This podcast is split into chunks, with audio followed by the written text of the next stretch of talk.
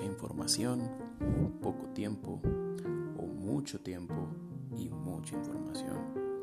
No te preocupes, aquí lo vas a poder encontrar en 10 a 15 minutos resumido, sintetizado, todo para que lo puedas digerir y asimilar de una manera didáctica y en ocasiones divertida.